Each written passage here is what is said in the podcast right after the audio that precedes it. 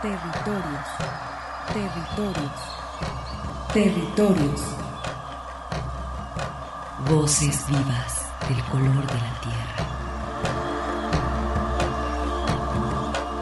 ¿Cuál es el objetivo del Congreso Nacional Indígena? Es el de defendernos como indígenas, de que nos reconozcan nuestra autonomía. El Congreso Nacional Indígena tiene unos principios, son servir y no servirse, representar y no suplantar, construir y no destruir, obedecer y no mandar, proponer y no imponer, convencer y no vencer, y bajar y no subir. Estos son los principios que, en el que ha trabajado el Congreso Nacional Indígena. Una de sus consignas dice, nunca más un México sin nosotros. Territorios. Una producción de la Coordinación General de Extensión, UDG. Territorios.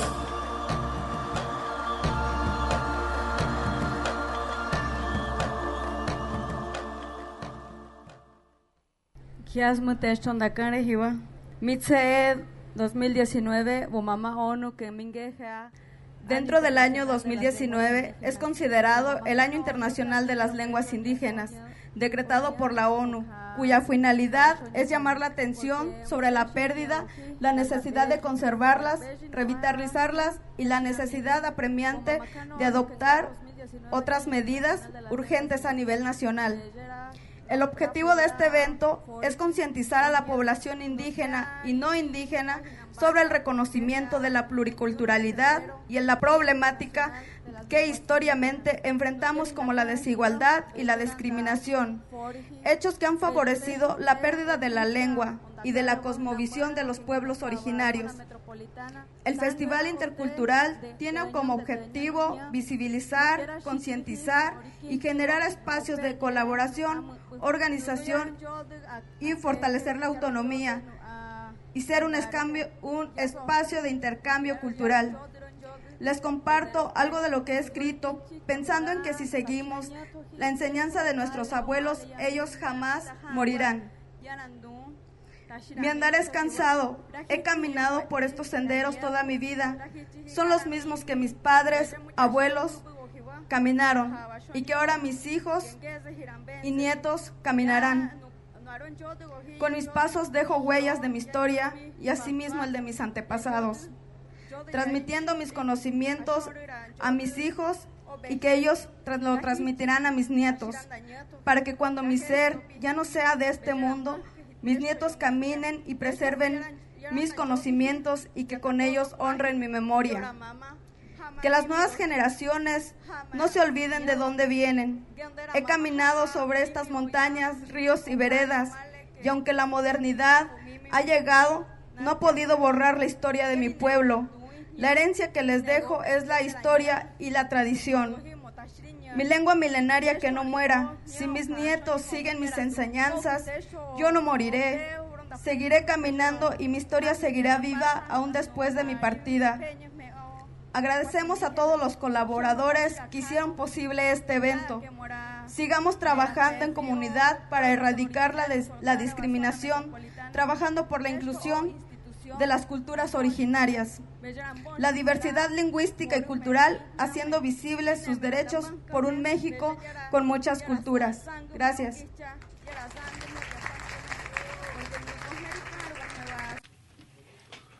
Muy buenas tardes, estimados radioescuchas. Soy Arturo Espinosa y como siempre es un honor para mí estar ante estos micrófonos, tendiendo puentes con las comunidades indígenas y rurales.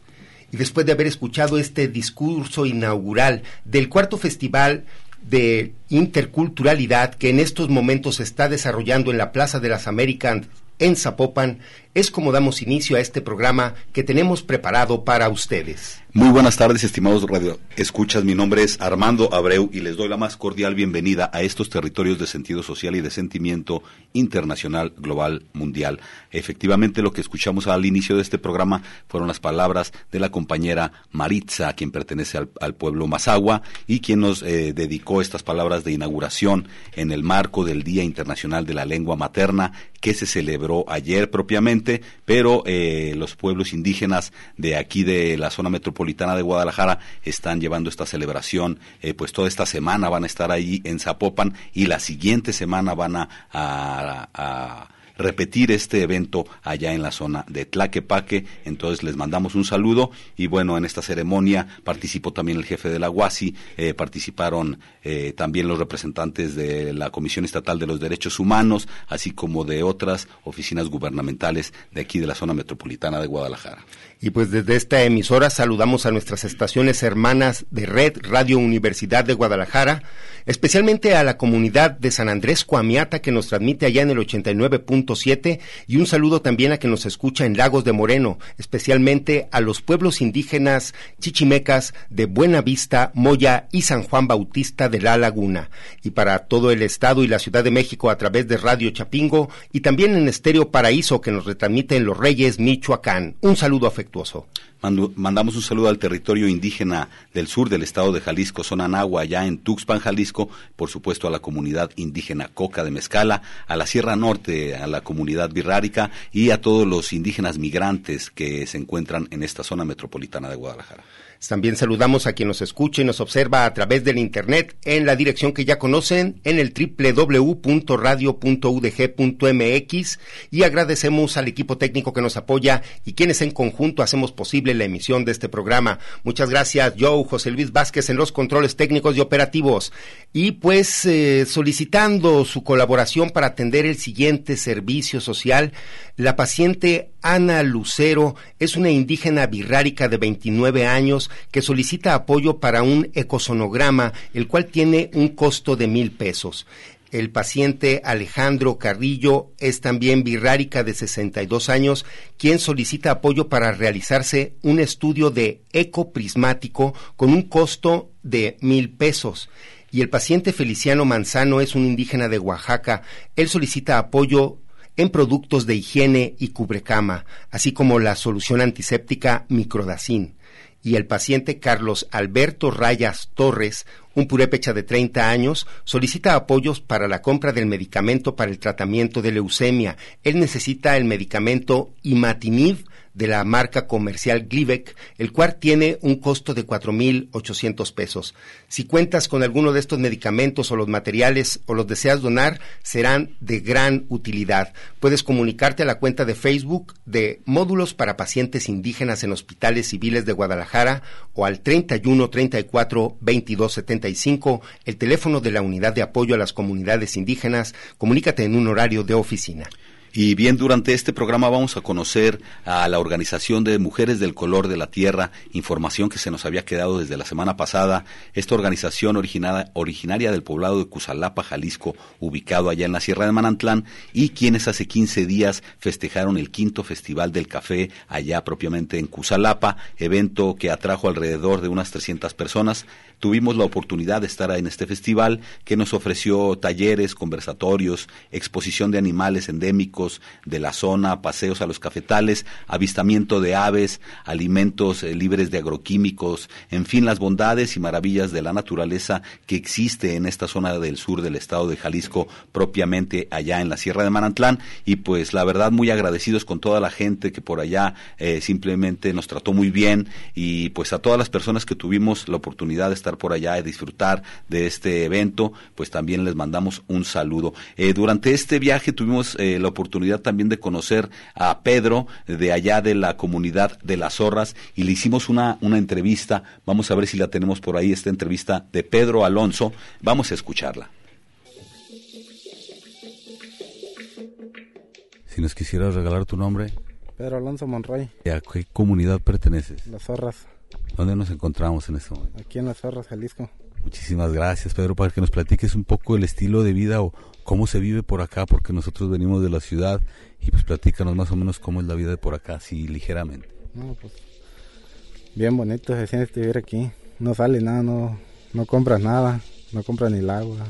Y en la ciudad, pues en cambio tienes que comprar el agua, todo. Y aquí no, aquí trabajas y lo que trabajas es lo que comes. Excelente, más o menos, ¿a qué se están dedicando ahorita en este tiempo en las zorras? Pues ahorita estamos en la apicultoría, que es lo de la miel, el café. Luego el aguacate, también tenemos poco aguacate, trabajamos. ¿Cómo van esos proyectos? No, pues bien, aquí echándole ganas uno, haciendo lo poco que puede, lo poco que sabe, lo va levantando uno al jale. ¿Cómo empezaron con esta onda de la miel, la apicultura? No, pues ya mi papá ya viene de herencia, ya, abuelos, mi papá, mi tío, y yo ahorita yo ya me toca. ¿Desde qué edad vas ahí al campo a chambearle? Yo desde los 5, 6 años de lo que puede uno ya, ahí ando metido en- de niño ya. Órale, ¿Y la onda del café?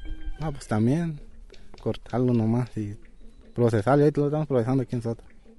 ¿Y exportan un poco, lo mandan a los pueblos vecinos? ¿Cómo está la cosa? Lo estamos vendiendo ya a Cusalapa también. Y lo parte lo procesan, que vienen aquí, nos ayuda a acomodarlo allá en Guadalajara. ¿Y de la miel? este ¿Cómo, cómo es la onda de la miel? No, pues también no tenemos ahorita, lo estamos entregando ya a Cusalapa también. Más o menos cuánto producen al año. Pues que serán unas dos toneladas. Es dependiente también la floración, aquí es dependiente como ahorita el clima. Tiene que ver mucho el clima aquí, por si llueve no, no hay producción. Y si no llueve, pues hay mucha por floración. Bien, ¿con cuántas personas trabajas tanto en la apicultura como en el café? No, pues aquí los que nos quedan acompañar mi mamá, mis hermanos, mi esposa y ahorita yo. ¿Está saliendo bien el asunto con estos este, Sí. productos? Sí, bien, lo buscan mucho, lo de aquí, de la sierra. Tiene su calidad y todo. Sí, pues sí, no tienen casi contaminantes, como en la ciudad hay mucho basurero que las abejas van y chupan coca, todo, y aquí no, aquí no hay ni basurero, para más pronto. ¿Hay ¿Algo que tú nos quieras agregar, algún mensaje? De los que quieran echarle ganas que le echen. Órale, pues gracias. Dale.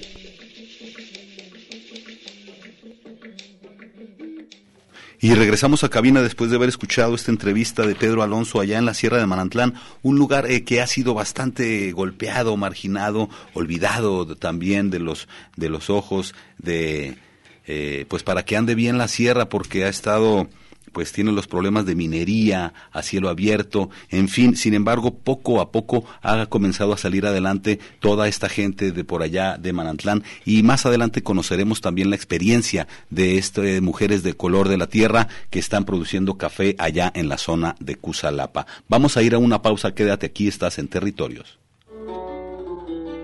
Sigues caminando.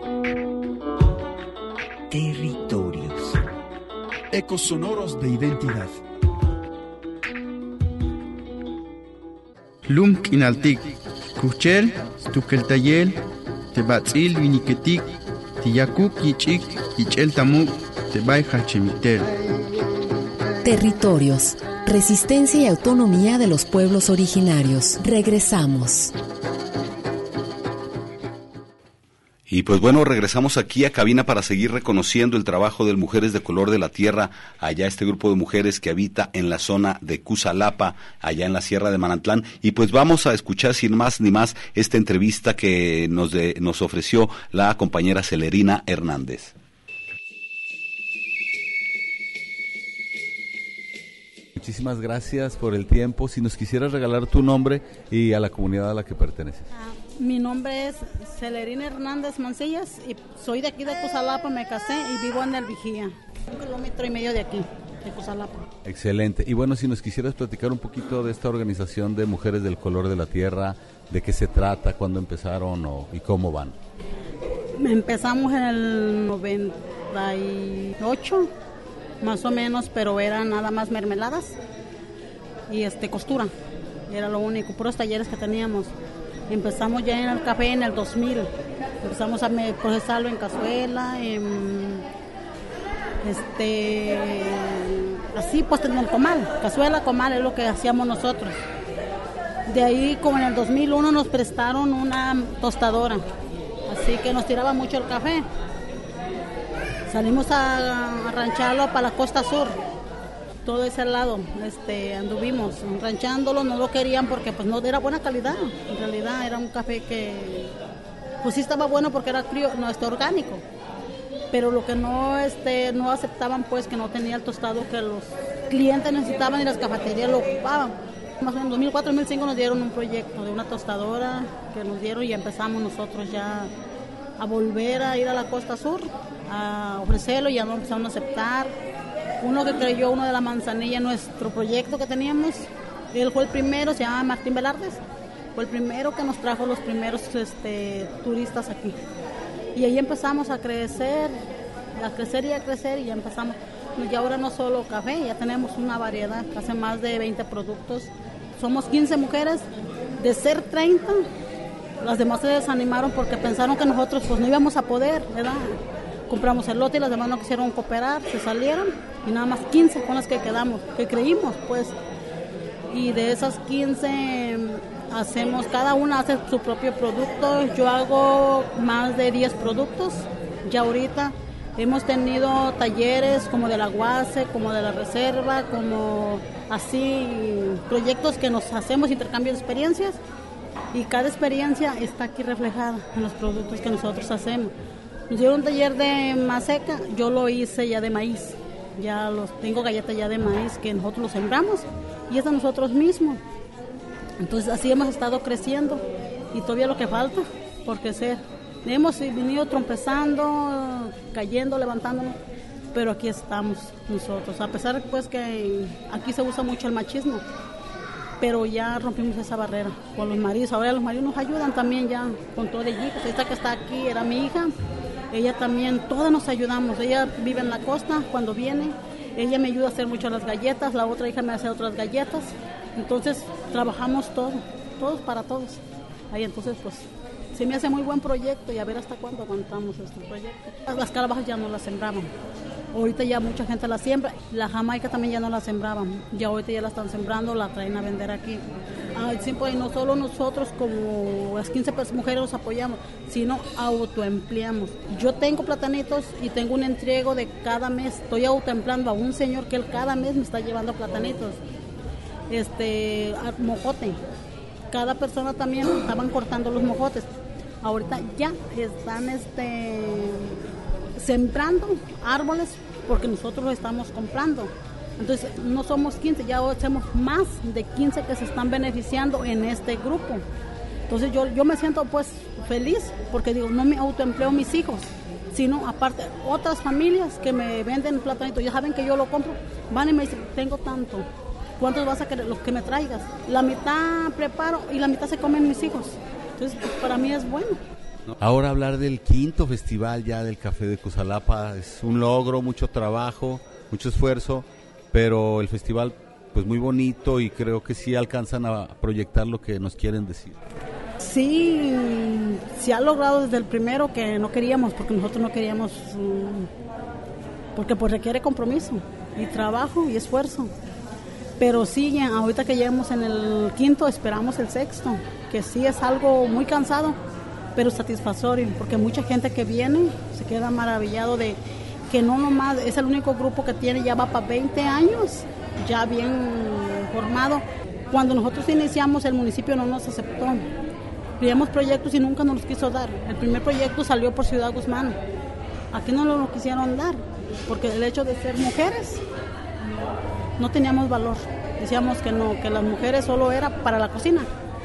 Ahora que el presidente viene y nos ve, ahora sí somos pues unas mujeres, mm, no sé cómo le podría decir, pues. Pues ya superando esa barrera porque con su trabajo y su esfuerzo y su dedicación pues han generado muchísimas cosas más allá de su casa, de, generado todo lo que, lo que vemos.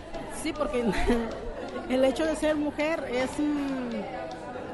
pues es algo pues bonito, y cuando un hombre dice, es que son mujeres, no, las mujeres también tenemos valor y tenemos palabra, porque lo que se ha logrado yo creo que es mucho y es el esfuerzo de que sí podemos las mujeres y pues por eso estamos aquí.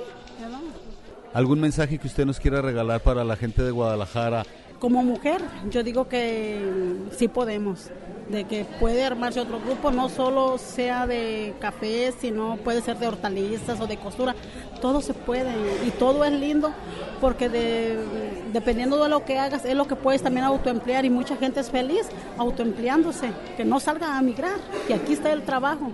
Como digo, aquí nosotros, toda mi familia, mi esposo hace esta bateas, y ya tiene sus pedidos, le dije, mira, y él fue un emigrante que él emigró Y ahorita él ya está aquí apoyándome y estamos saliendo adelante. Y pues yo tengo poquitos hijos, tengo siete, imagínense. Entonces, pues sí, para mí es un logro grandísimo que tengo. Y siento que soy un ejemplo para los demás que digan que no se puede. Sí se puede en este mundo, todo se puede. Nomás hay que proponérselo. Eh, todo se puede proponérselo. Muchísimas gracias. A ustedes que enviaron a, a este festival. Y gracias a ustedes, pues también pues estamos saliendo adelante. Y es el ánimo y el valor que nos están dando para seguir adelante. Gracias.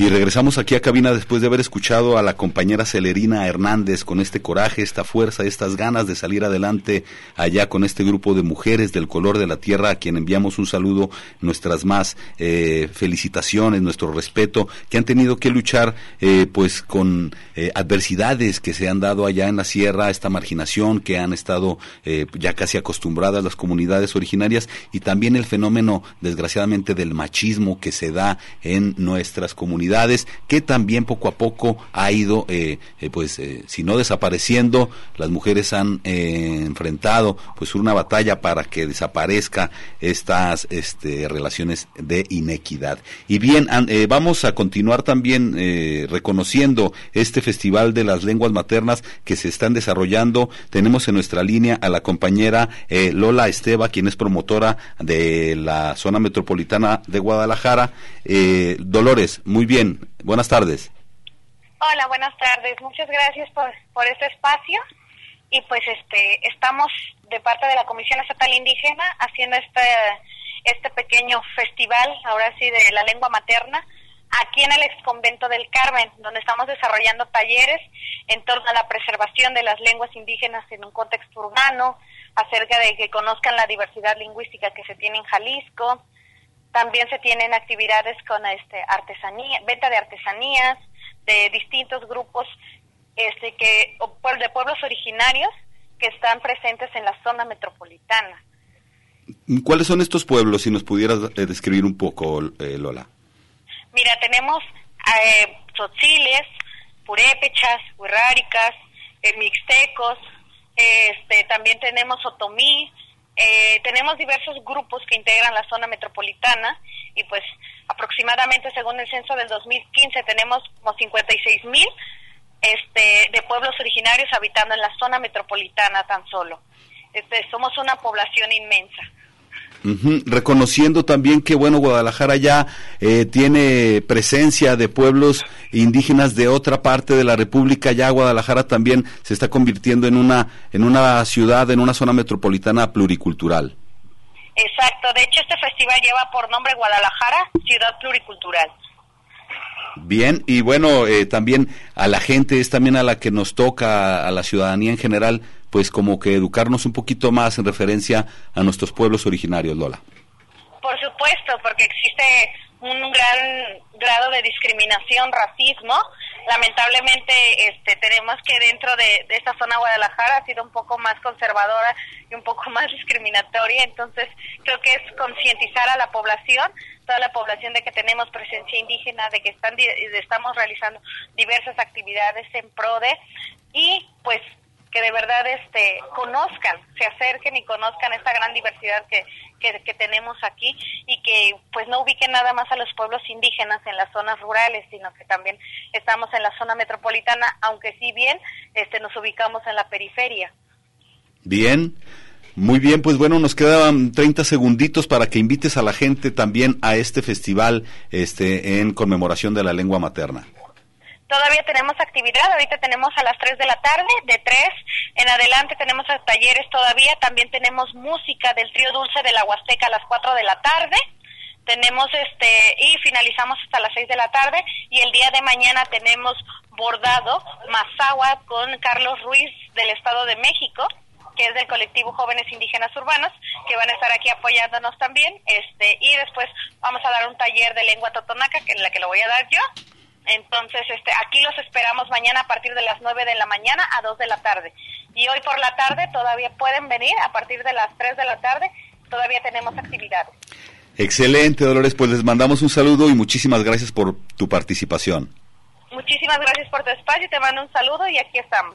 Muchísimas gracias, agradeciendo, gracias. agradeciendo a Dolores. Y bueno, pues ahí están los festivales, recuerden, en la plaza acá de Zapopan de las Américas, el Festival Intercultural, cuarto Festival Intercultural Indígena, celebrándose en este momento, y ahí también en el Excomento del Carmen, este Festival Intercultural en referencia al Día Internacional de la Lengua Materna. Vamos a ir a una pausa, quédate aquí, estás en territorios. La palabra de los pueblos. Un espacio para la comunicación sin fronteras.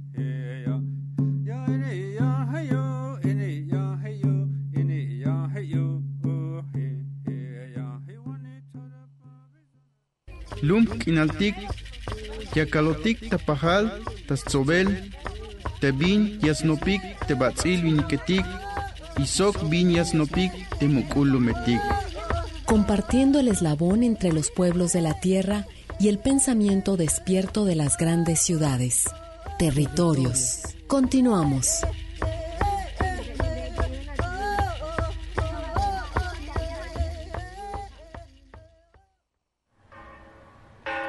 Hucha ta huevo tzamapunajo. Simón uhachpujara su tu huevo tzamapunajo. Que musu castilla ore te serique mumubu do gomis ñoira. E su masandokis vinangomo te serique piosquinchoku sikpa te no yoyoku. Uhachpujarais ña ihtuna tzabas mois piomi. Que ojama kagdena. Uhachpujara que gokut pabopundena. Te ismuspana te atzoka chamehindam te sutu huevo tzamapunajo. Ñuspah kujuche yakyosa te kastahkui. Te serike quien tuyo tengira wais ño aram. Uhach pujara musobiaba pundena. Te ismuspana ñutzapiao pieka comira. Uhach pujara sutu huevo tzamapunajo. Te ese hamiuspaka juchechoco. Poema en lengua soque. Leído por Miquea Sánchez hablante de la lengua soque del norte alto del estado de Chiapas.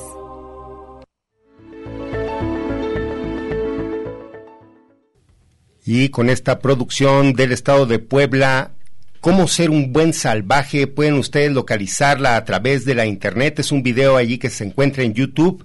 Con esto pues mandamos un saludo a Miquiascha Sánchez y a toda la gente que se encuentra también pues eh, celebrando el Día Internacional de la Lengua Materna. Eh, presento a mi compañera Agüe Mijares. Muy buenas tardes, Agüe. Saludos. que ocurre United remeta en.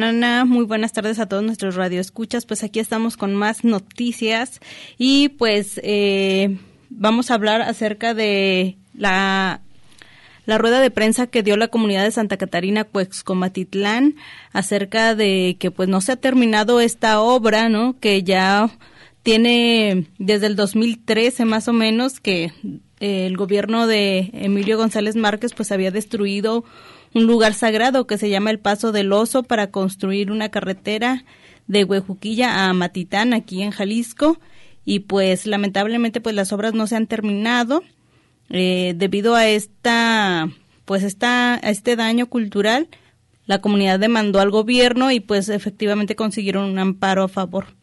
Así es, y pues se presentaron a la Ciudad de México este pasado martes 18 de febrero, donde pues están exigiendo que se atienda principalmente esas pues recomendaciones que hizo la SEDATO en su momento para que se realizaran eh, las reparaciones del paso del oso y posteriormente que se concluya también la carretera que conecta, esto es el tramo de Huejuquilla con Amatitán Bolaños. Eh, se supone que es un tramo eh, que va a recorrer estos estas localidades. Sin embargo, se hubo este problema porque Santa Catarina es una comunidad birrárica.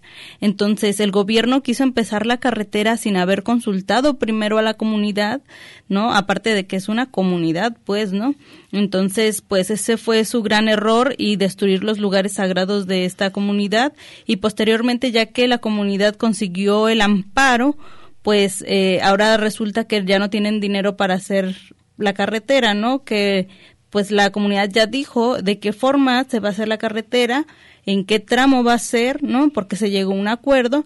Sin embargo, pues ahora ya el gobierno del estado ya no quiere terminarlo la obra está parada y también pues hay represalias en contra de los maestros que se han pronunciado pues para resolver esta situación. Sí, recordemos que este es un mal añejo, esto viene desde la administración del gobernador panista Emilio González Márquez y pues que ha sido heredada también al actual gobierno de Enrique Alfaro, el cual pues hemos visto que ha faltado en esa, eh, pues considero yo, eh, algo de tacto para desarrollar también, eh, pues acciones conjuntas. Los maestros desde septiembre pasado se encuentran en paro en esa comunidad de Santa Catarina, Cuexcomatitlán, y pues se están afectando alrededor de mil alumnos las clases y pues todo por una cuestión de no tener pues eso, la sensibilidad para poder atender las demandas del pueblo birrárica. Así es, y bueno, más que nada, pues es que son acuerdos comunitarios, ¿no? Son asambleas las que toman las decisiones,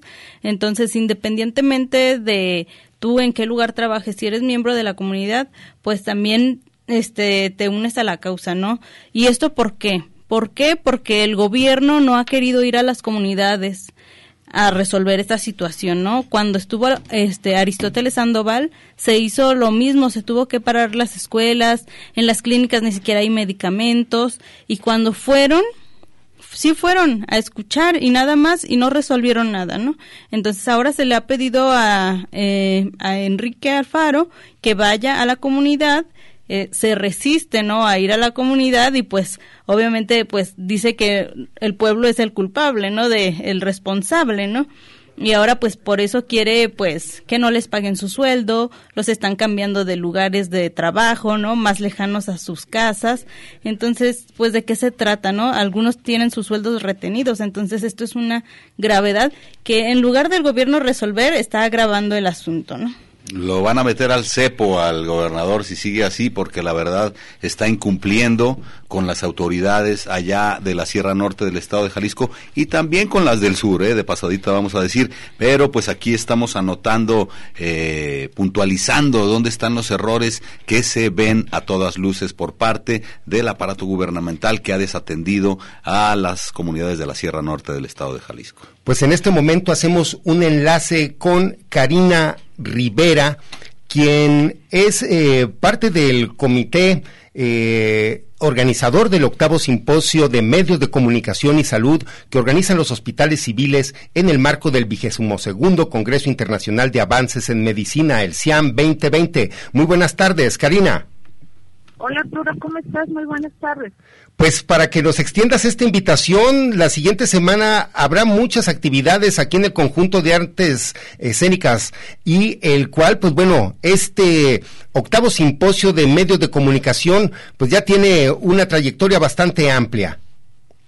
Así es, ya en nuestro octavo año que se realiza este simposio y estamos muy contentos, la verdad, Claudia Fonseca y esta servidora, que ambas somos coordinadoras del mismo, porque ha tenido mucho éxito este espacio que está dirigido a los medios de comunicación y a todos los profesionales del ramo que estén interesados en eh, acudir a este, este simposio porque es un espacio donde se les va a brindar información para nuestro mejor desempeño en el periodismo, pero sobre todo en el periodismo de salud, porque como ustedes saben, amigos, este Arturo también, pues hay pues toda un mar de información en el ámbito de la salud y es necesario pues tener los elementos eh, de periodismo de salud para poder informar adecuadamente al público que nos sigue, al que estamos anunciando diferentes temas. Ya ves ahorita cómo está la situación del coronavirus, por citarte un ejemplo, que no hay que dar desinformación, hay que informar correctamente a las personas. Por ese motivo, este año vamos a hablar sobre la seguridad del paciente, que es un tema muy importante porque hay factores que por situaciones de errores que se pueden dar de accidentes o, eventos desafortunados o adversos en, la atención en salud que puedan provocar que una persona que sea atendida por algún profesional en la materia pues pueda tener a lo mejor alguna secuela, que algún medicamento no le caiga bien, que, pase alguna situación no esperada o negativa, pero también tanto el, el paciente, quien, quien funge este papel, que todos podemos ser pacientes en algún momento dado, y también quien, quienes son los profesionales de la salud necesitan pues tener muy presente todo esto para tener cuidado. Y bueno, y si sucede algún evento adverso, pues saber que, que muchas veces son situaciones que, que están fuera del alcance, pero bueno, es parte de un aprendizaje y precisamente este tema nos va a reunir el próximo viernes 28 de febrero, ahí en el conjunto de artes escénicas, en, en un auditorio o área que se llama Caja Negra, donde vamos a estar desde las 8.45 hasta las dos y media de la tarde tratando temas sobre la seguridad del paciente, un, pues ahora sí, principio fundamental de la atención sanitaria, hablando sobre cómo ven los medios mexicanos la promoción de la seguridad del paciente, qué estamos haciendo hoy, cómo el periodismo de datos nos puede coadyuvar para reportar riesgos en el tema, también cómo hablar de una comunicación efectiva entre el médico y el paciente, porque esto es el primer paso para un diagnóstico y un tratamiento adecuado. De igual manera, sobre la construcción de comunidades virtuales de pacientes y familiares en torno a la seguridad del paciente, porque aquí el paciente y sus, y sus familiares deben de ser copartícipes y deben de ser activos en este papel, en este trabajo para lograr ahora sí que un buen destino, un buen final en una situación de salud. De igual manera, pues ya para terminar el tema este de la desinformación, lo que estábamos hablando hace un momento con el ejemplo del coronavirus, y la seguridad del paciente, que es un desafío para los servicios de salud y las áreas de comunicación, porque se llega a, caer en pues en fake news, que son estas noticias falsas que andan corriendo por las redes sociales, o en otras situaciones que desorientan a las personas, provocan miedo o a tomar decisiones equivocadas. Entonces, pues este simposio, Arturo y amigos, comentamos que no tiene costo. Es eh, un espacio que ofrece el Hospital Civil de Guadalajara desde el Congreso Internacional de Medicina en el marco de este congreso, en su vigésima segunda edición, ya por octavo año, inició en el año 2013 y pues está abierta la invitación, el cupo es limitado, ya casi cerramos nuestros espacios, entonces si alguien está interesado en participar, por favor pueden contactarnos al 39 42 44 10, repito, 39 42 44 10, dirigirse con la licenciada Carolina Castro o con su servidora Karina Rivera y pedirse el inscrito. Solamente necesitamos su nombre, la instancia de la cual están participando, un correo electrónico y un número de contacto. Y pues ahí está la cita, se dará una constancia de participación a los asistentes. Y bueno, este es un foro para que todos intercambiemos experiencias y aprendamos más sobre nuestro manejo en, el sentido de la comunicación y la salud. Por, por eso de ahí viene el nombre. ¿Cómo ves, Arturo?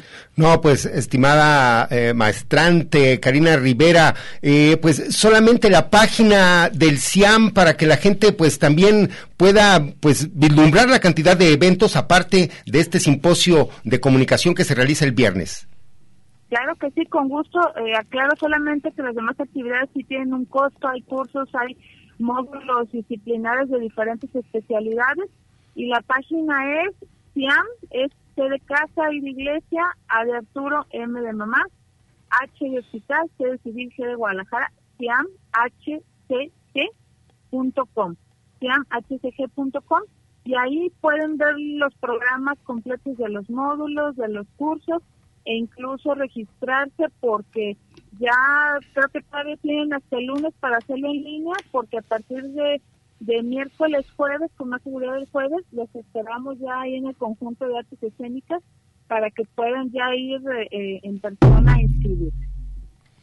Bueno, pues eh, estimada Karina, pues agradecemos mucho esta invitación y sin duda nos veremos el próximo viernes allí en el conjunto Santander para este octavo simposio de medios de comunicación y salud. Claro que sí, será un gusto eh, saludarnos en persona, tú de igual manera, pues aquellas personas interesadas, por favor, hasta el próximo lunes tenemos oportunidad de inscribirlos o registrarlos al 39 42 44 10, 39 42 44 10 para que se inscriban a este simposio que repetimos no tiene costo y que es para prepararnos para informar mejor en salud a quienes nos siguen. Muchas gracias y que tengas una excelente tarde. Igualmente, muchísimas gracias. Gracias. pues ahí está la invitación, principalmente pues dirigido a periodistas para capacitarse y tener más argumentos para desarrollar mejor nuestra profesión. Vamos a un corte y regresamos. Coincidencias de identidad milenaria en territorios.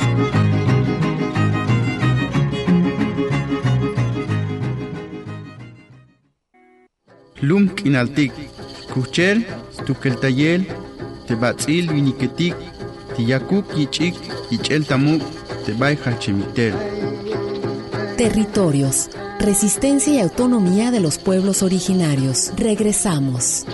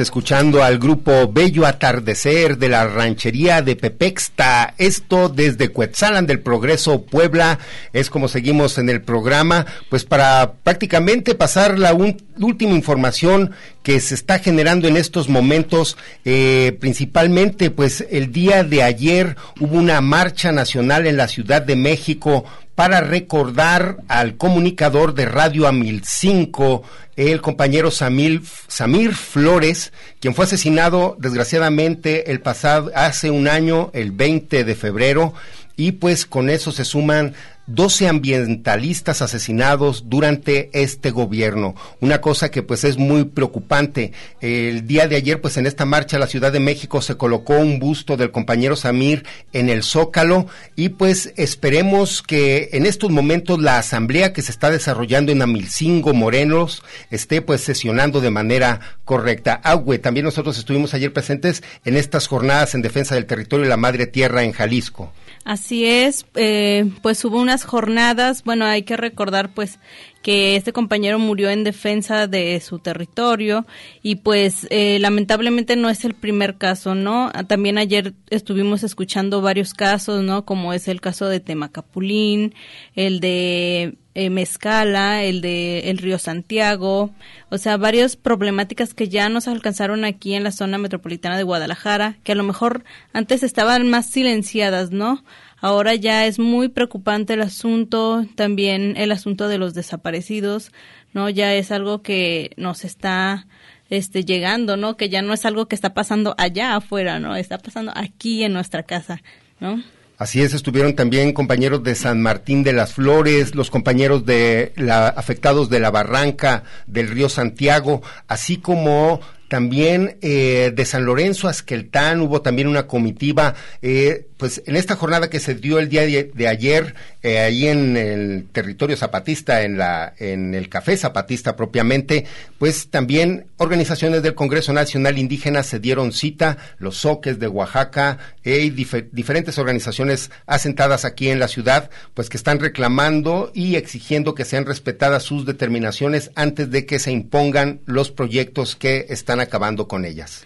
Sí, que lamentablemente pues son proyectos impuestos, ¿no? Impuestos y después consultados, ¿no? Primero hacen el proyecto, luego piden los permisos y luego después, al final, ya consultan a la gente, ¿no? Y pues lamentable, lamentable la política que hay aquí en nuestro país. Mm, pues sí, recordar también que eh, ah, también con este nuevo gobierno que tenemos de hace años, pues también se le ha olvidado atender eh, ciertas luchas que han eh, comenzado ya desde, desde hace decenas de años, como la de tema Capulín y su presa que quiere ser inundado este, este poblado, en fin, muchas otras eh, luchas eh, eh, a favor de los derechos ambientales, a favor de los ríos, a favor de los bosques, a favor de las comunidades, a favor de la cultura, que no se han enfrentado con la debida seriedad como se merece y pues siempre vamos a estar mencionando también que hace falta atención en estos rubros para las comunidades y los pueblos. Pues la siguiente semana les tendremos en extenso un reporte de esta jornada aquí en Jalisco, donde pues como mencionamos, Agüe, tenemos pues muchos reportes desgraciadamente de las afectaciones que está padeciendo la gente aquí en nuestro estado. Pues tenemos otro tipo de información también eh, que nos apenó mucho. Eh, diferentes organizaciones de derechos humanos condenan las acciones en contra de los padres de familia de los 43 estudiantes desaparecidos de Ayotzinapa. La semana pasada fueron agredidos allá en San Cristóbal de las Casas y pues nos unimos también y condenamos ese ataque que tiene hasta donde sé postrado a un par de estudiantes que están pues graves en este momento. Las madres también sufrieron golpes, eh, estuvieron sitiadas un par de días allí en la eh, normal de Mactumaxá. Eh, eh, fue mucha violencia durante la semana pasada, entonces pues desde aquí condenamos esos hechos en contra de los padres de familia de los 43 de Ayotzinapa. Y los medios de comunicación quieren aparentar a ver de que se, está violentando a los jóvenes de Ayotzinapa, los padres y madres, en realidad están respondiendo a un silencio que ya no ya no se soporta y bueno, eh, parece que también en los medios de comunicación dijeron que eh, andaban pues de vándalos ahí este incendiando puertas. La verdad verdad es que ellos también esperan una respuesta y con todo el aparato que supuestamente se puso a trabajar para esclarecer los hechos de Ayotzinapa, pues es momento que todavía no se tiene ni certeza ni respuesta, entonces sigue habiendo eh, desesperación y dolor eh, en este país por estos acontecimientos. Pero pues desgraciadamente no todo es eh, malestar, no solo es dolor, también hay festejos y también hay alegría. Los tenemos que invitar el próximo fin de semana, el sábado 29 de febrero, el festejo del onceavo aniversario de la retoma, esto del campamento Tierra y Libertad. Así es, la Unión Campesina del Sur los invita en Lomas del Batán, Amacueca, Jalisco, y pues hay que acudir porque va a haber varios eventos, va a haber este faena colectiva, música, baile, poesía, este comida sobre todo, ¿no? Claro, claro. Y pues la cooperativa Mezcal y Cascabel de la UCAS está invitando cordialmente a las naciones, pueblos, tribus, barrios y organizaciones del Congreso Nacional Indígena para que nos acompañen en las actividades que habrá de darse, eh, pues, a, realizarse el próximo sábado desde las 12 del día con la llegada al campamento. Habrá también a las 4 de la tarde una celebración ecuménica. Después, como mencionaste, la faena colectiva y las actividades continuarán el domingo acue. Muy bien pues nada más invitar a la Plaza de las Américas a todas las personas a que se unan a los festejos del Festival de la Lengua Materna, así como allá en el centro también esta eh, fiesta que está preparado allá en el exconvento del Carmen. Pues vamos a escuchar estas palabras para cerrar el programa de la delegada de Mezcala que se dieron cita el día de ayer con estas jornadas en defensa del territorio y la madre tierra Jalisco. Muy buenas tardes y muchas gracias. Gracias. Gracias. Solamente me gustaría decir que eh, estas jornadas fueron en memoria de Samir, un compañero del Congreso Nacional Indígena que eh, por defender, ¿verdad? La, vida, como nosotros hemos dicho, perdió la vida en manos del gobierno, fue asesinado y esto fue hace un año. Y estas jornadas son pues para, para recordarlo y también para unir fuerzas en, en, este sentido, ¿no? De que nos acordemos pues por qué estamos aquí. Eh, fue eh, al inicio del periodo del gobierno de López Obrador, un gobierno que se supone este, de izquierda, ¿verdad? Con toda una mm, protección de la nación porque había ganado democráticamente y tan solo dos meses después de su de, inicio de su gobierno empezaron el Congreso Nacional Indígena a cargar muertos, a cargar presos de este gobierno, que es igual pues que los otros anteriores. Eh, para nosotros es un poco más peligroso por todo su discurso que, que trae, ¿verdad?, de, izquierda y que sin duda desmontó eh, organización en nuestros pueblos, porque la gente, el pueblo mexicano muchas veces cree o, es más fácil creer en, el gran caudillo, en el hombre de buena fe y de buen corazón que vino a cambiar las cosas. Entonces, eh, creo que también esto es importante, recordar por qué, está, por qué tiene tanto sentido estar aquí, además de conmemorar a recordar a Samir, también para, para, recordarnos pues de que estamos este, en un escenario complejo en nuestro país. Eh, estamos ahora con mucha gente que está confundida, que cree que está, eh, eh, el país cree que está trabajando, pues, ¿verdad? cuando no lo es así. Este, pero, pero pues también creo que debemos de decir lo bueno, lo bueno es de que se crean este tipo de espacios que antes no se tenía. Ahorita estuvieron antes los compañeros de Santa Cruz, las compañeras, perdón, eh, los jóvenes del Partido Comunista, eh, de pueblos originarios de aquí de Jalisco, colectivos eh, de las madres que buscan a sus hijos. Entonces esto tampoco nos había dado. También hay ya más este, esfuerzos por nuestra parte por articularnos este, en una lucha conjunta.